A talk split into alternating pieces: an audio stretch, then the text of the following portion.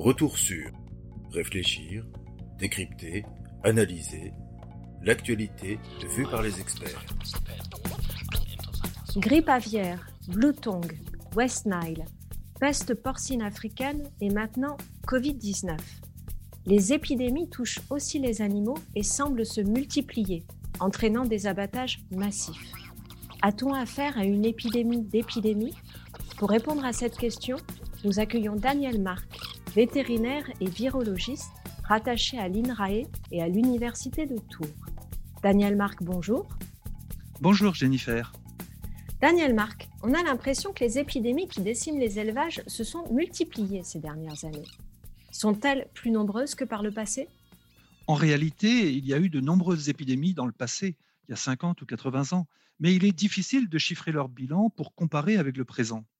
Mais ce qu'on peut dire, par contre, c'est que l'état sanitaire des élevages s'est considérablement amélioré en France et en Europe grâce à des mesures sanitaires nationales et internationales, grâce aux vétérinaires et aux éleveurs, et aussi pour répondre aux exigences des grandes surfaces.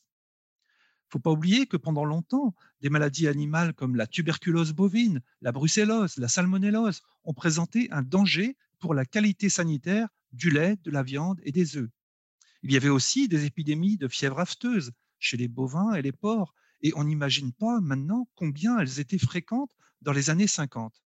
Et puis, n'oublions pas la rage, présente chez les renards dans quasiment la moitié du territoire français jusque dans les années 80. Certains pointent du doigt le mode d'élevage intensif dans l'émergence de ces épidémies à répétition.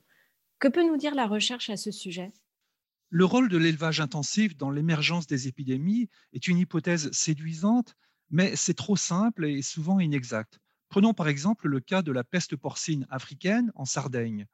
Selon une étude publiée en 2016, les petits élevages de porcs par des particuliers, souvent non déclarés et échappant à tout contrôle, jouent un rôle clé dans la maintenance de cette maladie en Sardaigne depuis 40 ans.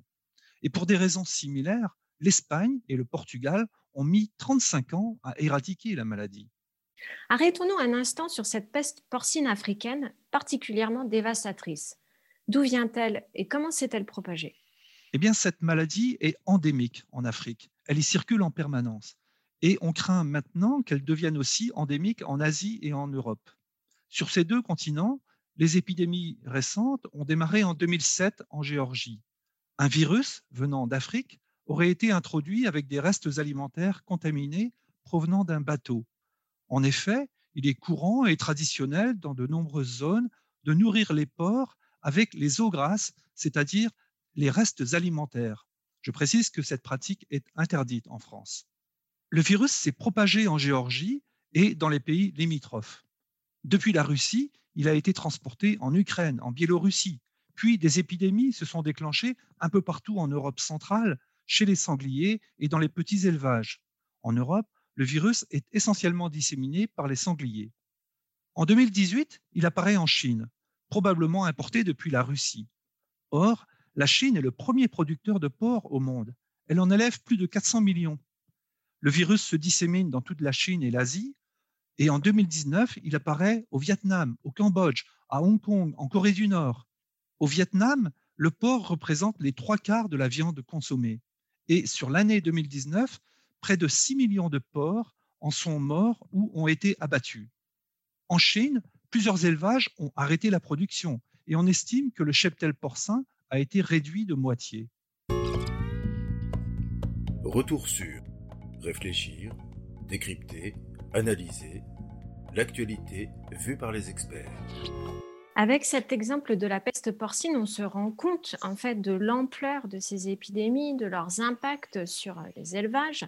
Euh, on parle ici de millions d'animaux et on note aussi dans ce que vous nous dites l'intense circulation du virus, sa façon voilà de se propager. Est-ce que c'est la même chose pour les autres virus? Alors, première chose, les virus aussi font partie de la vie. Il y en a partout. Ils évoluent très vite et parfois ils se transmettent d'une espèce à l'autre y compris à l'homme. La circulation des virus et les épidémies sont favorisées par le nombre et la densité des populations, animales et humaines, et aussi par la circulation des personnes et des animaux, circulation qui a explosé au cours du XXe siècle. On pourrait se demander, face à toutes ces épidémies, est-ce que les élevages qui sont aseptisés, les grands élevages, euh, est-ce que ce qui vont l'emporter en fait. Est-ce que euh, est-ce qu'on va de plus en plus avoir ce type d'élevage euh, qui va qui va s'étendre pour répondre à cette, à cette question des épidémies? Est-ce que les élevages en plein air sont menacés? Eh bien, première chose, dans beaucoup de cas quand même, les grands élevages confinés qui appliquent des règles et des contrôles d'hygiène stricts ont un statut sanitaire plus satisfaisant et présentent moins de risques pour le consommateur. Le risque est aussi diminué pour l'élevage lui-même.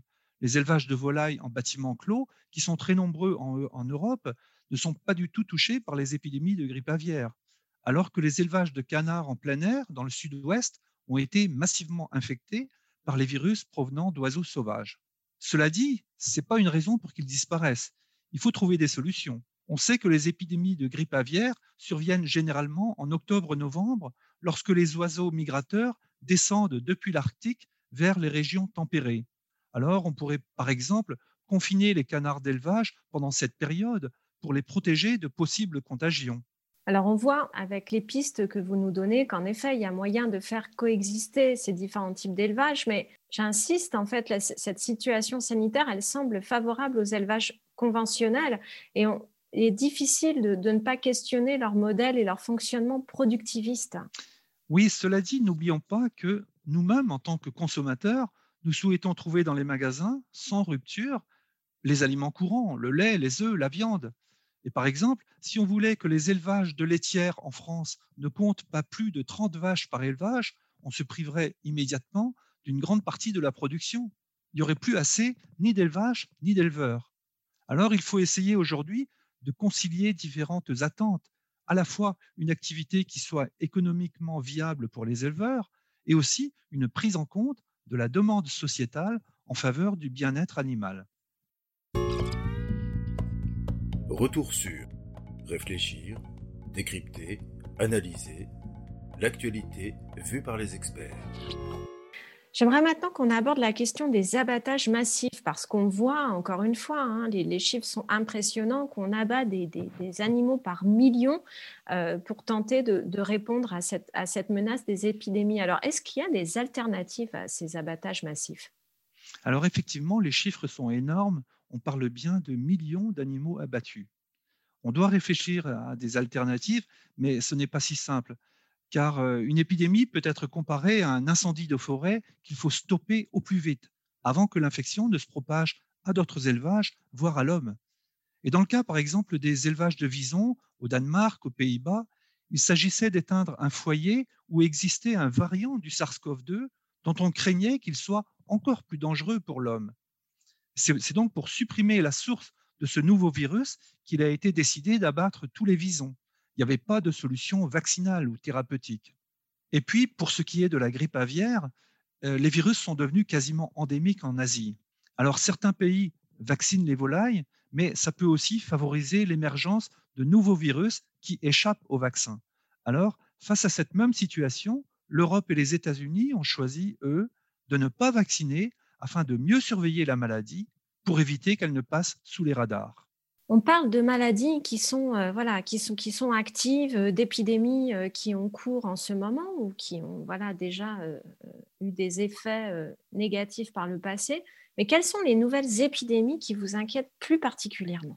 Eh bien, je pense par exemple au virus de la blue tongue ou fièvre catarrhale ovine, virus que l'on croyait limité au sud de la Méditerranée, et ils sont désormais un problème préoccupant et à surveiller de près chez les ruminants en Europe.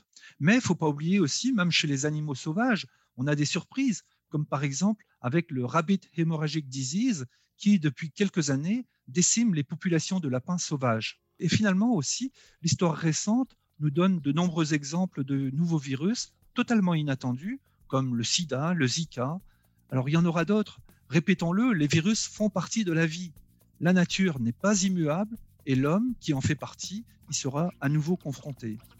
Daniel Marc, merci. Je rappelle que vous êtes virologiste et vétérinaire et j'invite ceux et celles qui voudraient aller plus loin à retrouver nos différents articles publiés sur The Conversation au sujet des épidémies et des zoonoses.